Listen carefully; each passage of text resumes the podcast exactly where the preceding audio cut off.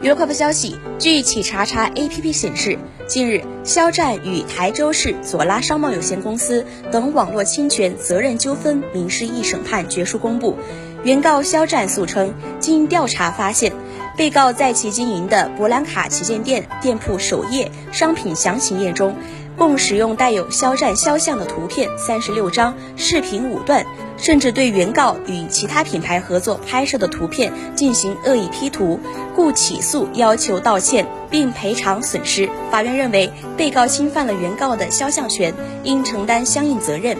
裁判结果为，被告在其经营网店上连续三天登载致歉声明，并赔偿肖战经济损失两万元及合理费用两百三十三元。